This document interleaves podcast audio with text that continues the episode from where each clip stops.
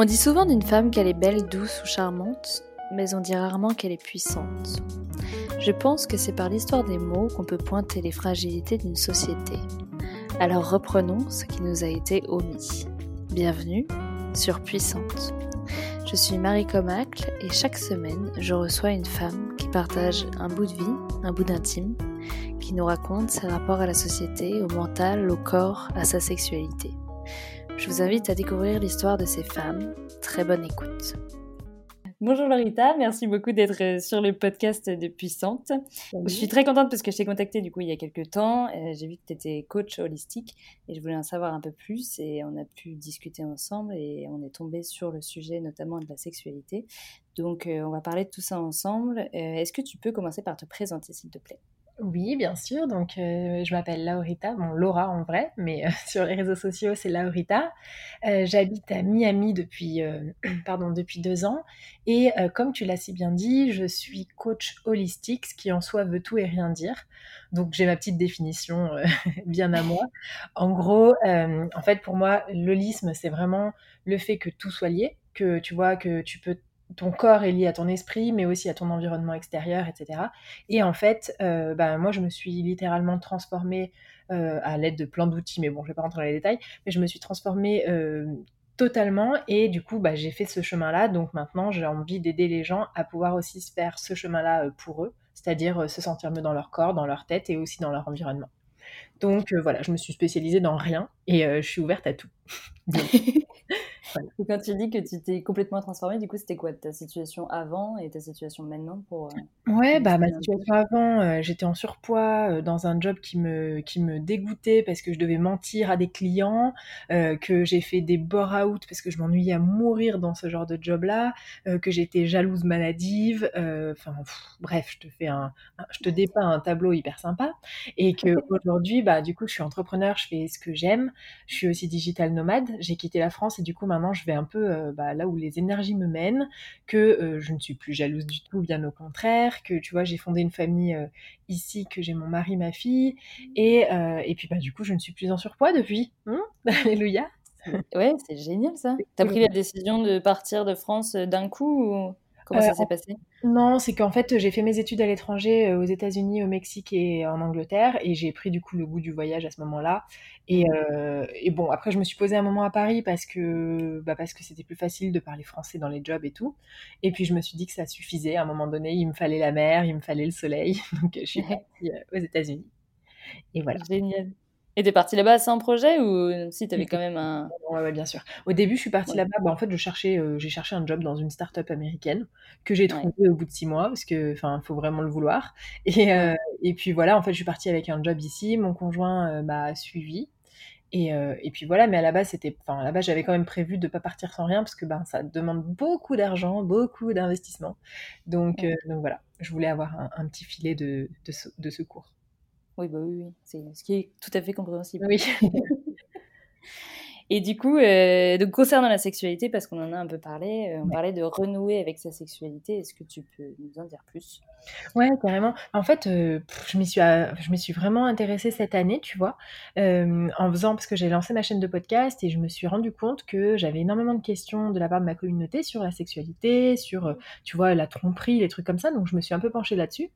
Et effectivement, donc j'ai fait un podcast sur renouer avec sa sexualité, ce qui veut dire pour moi euh, enfin s'autoriser à prendre du plaisir et dire que tu prends du plaisir, tu vois.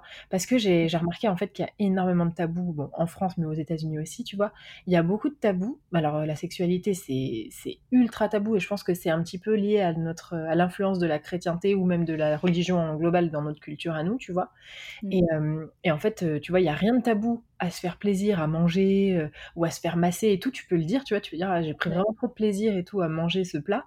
Mais par contre, de dire, bah putain, je me suis fait trop plaisir hier toute seule chez moi, c'est hyper tabou. Euh, les gens euh, pouf, ils vont te regarder bizarre. Enfin, voilà.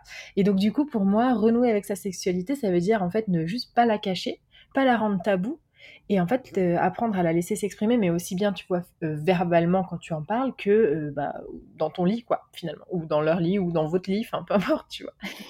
et, et, en fait, entre, en parallèle, je me suis un peu orientée spiritualité et j'ai pas mal lu d'articles et assisté à des conférences sur les chakras. Et je me suis rendu compte que les, les chakras qui sont liés à la sexualité, c'est le chakra rouge et orange. Euh, et en fait, euh, tu vois, euh, bon, c'est des trucs qui paraissent très perchés quand t'es pas dans la spiritualité, mais finalement, ça fait un peu sens quand tu t'y penches.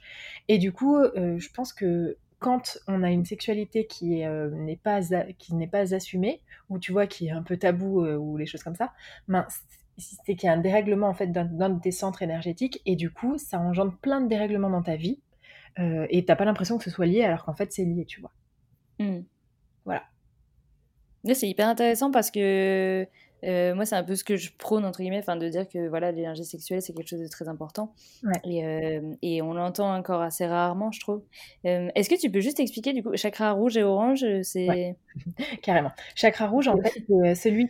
C'est, en fait, si tu veux, pour te la faire très courte, les chakras, c'est des centres d'énergie donc c'est fictif, enfin c'est pas fictif, mais c'est pas, il n'y a pas de point physique, donc il faut mmh. l'imaginer. Et en fait, ils sont répartis sur ta colonne vertébrale, et chaque chakra est lié à une zone du corps. Donc le chakra rouge, c'est le premier, celui qui est tout en bas, qui s'appelle le chakra racine, et qui lui mmh. est responsable de, de tout le bas de ton corps jusqu'aux organes génitaux, physiquement, tu vois.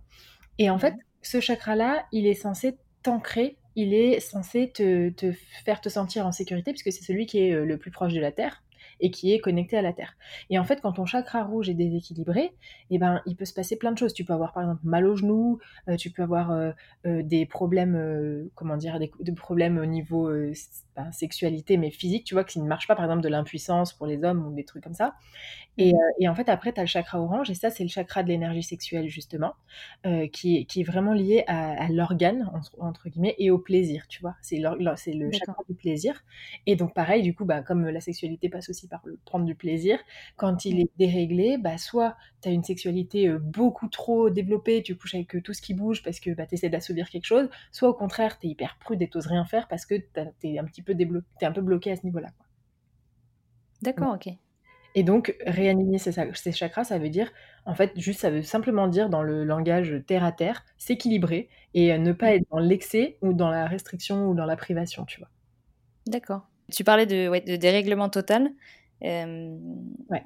Est-ce que toi, tu as des exemples, par exemple, de clients où c'est passé un peu par la sexualité pour justement les, les régler si on peut dire ça, enfin les, les équilibrer? Ouais, j'ai une, enfin, une exemple, un exemple d'une cliente dont je ne vais évidemment pas citer le nom, hein, bien entendu, euh, qui avait, bon, qui, euh, elle en fait, elle, elle me disait aimer trop euh, les hommes et du coup euh, coucher à droite à gauche avec euh, plein d'hommes, tu vois. Et en mmh fait, elle ne l'assumait pas auprès de ses proches parce que, en fait, pour elle, c'était mal vu que, tu vois, le fait d'être une femme, d'être une femme qui a plusieurs conquêtes ou qui, qui enchaîne les conquêtes, c'est pas forcément bien vu. Elle était associée à une fille facile, etc. Du coup, elle le disait pas. Et en fait, on a essayé de creuser ensemble de pourquoi est-ce qu'elle avait à ce point-là besoin de, tu vois, un, combler et euh, toujours et enchaîner tout le temps, et aussi pourquoi est-ce qu'elle ne l'assumait pas, tu vois, parce qu'il y a forcément un dérèglement. À la limite, si t'es bien dans ta tête et que tu te dis, bah moi j'adore euh, enchaîner les conquêtes et ça m'éclate et voilà, bah il y a pas de souci. Mais le fait que tu vois, tu le caches, c'est qu'il y a un truc en toi qui va pas quoi. Attends, je te demande une seconde, il y a ma fille qui crie. Je me rappelle plus ce que je te disais du coup, c'est malin. Que la cliente du coup, elle était. Et du coup, en fait, je lui, en fait, on a essayé de comprendre pourquoi est-ce qu'elle elle assumait pas. Est-ce que du coup c'était parce que euh, elle avait peur du regard des autres ou est-ce que euh, il y avait quelque chose à creuser pour la, raison pour laquelle elle faisait ça, tu vois? Et euh, de fil en aiguille, on s'est rendu compte qu'il y avait évidemment une histoire avec son, passé. Elle a vécu des traumatismes et du coup elle ne voulait plus entre guillemets s'attacher ou en tout cas c'est ce qu'elle croyait. Donc en fait on a fait un gros travail de fond là-dessus et désormais disons qu'elle est plus équilibrée dans le sens où dans d'une part elle le dit et elle le dit ouvertement que tu vois elle, aime avoir des conquêtes et voilà et elle n'a pas forcément besoin de se poser mais je pense qu'aujourd'hui elle est tombée amoureuse et que du coup elle s'est euh, régulée. Et du coup elle ah. est beaucoup plus alignée. Ouais. D'accord. Donc euh, donc voilà. Je pense que ça, ça passe aussi par là tu vois et je pense que ça peut aussi être un, un outil de développement personnel la, la sexualité. Oui. Bah oui c'est sûr. Mm. certainement. Et ça t'arrive de de donner, euh, j'allais pas dire des ordonnances, mais tu vois, des conseils et de donner des conseils justement par rapport à la sexualité pour essayer de débloquer des choses chez des gens qui ne parlent pas du tout de ça, par exemple Ouais, alors c'est difficile quand ils en parlent pas du tout parce que, bah, c'est Mmh. encore hyper tabou et tu vois, en fait, moi, mon mon rôle, c'est pas de leur rentrer dedans et de leur donner des conseils. Moi, mon rôle, Mmh. c'est plutôt de leur faire se poser les bonnes questions.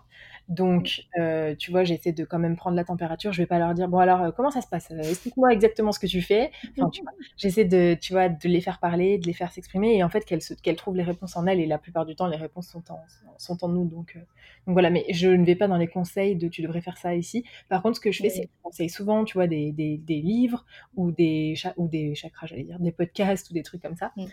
heu, pour justement, heu, peut-être que ça les aidera de voir que c'est quelqu'un qui n'est pas, heu, en face d'elles et qui n'attend pas de réponse et tu vois, du coup, en fait, le le cheminement de pensée se fait tout seul, quoi. Ouais. Et est-ce que, alors du coup, vu que tu as tu tu es française et tu habites aux États-Unis, est-ce que tu vois, toi, qu'il y a beaucoup de différences entre les 2 et qu'est-ce que quelles sont les différences? Ouais, ouais, il y a des différences entre les les US et heu, l'Europe. Enfin, je je dis l'Europe, heu, on peut dire la France si tu veux, mais je pense que c'est un peu Mmh. pareil en Europe. Heu, pour moi, dans tous les cas, la la sexualité est encore beaucoup trop tabou. En France, en France, c'est hyper tabou tout court d'en parler.